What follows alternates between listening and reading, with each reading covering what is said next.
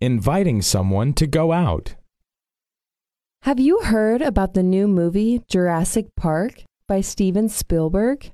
Yes, of course. It's some movie. I was wondering if you've already seen it. As a matter of fact, I haven't. Would you like to go with me? Sure, why not? Great. I'll come around and pick up at 6. What about that? Okay, I'll see you then.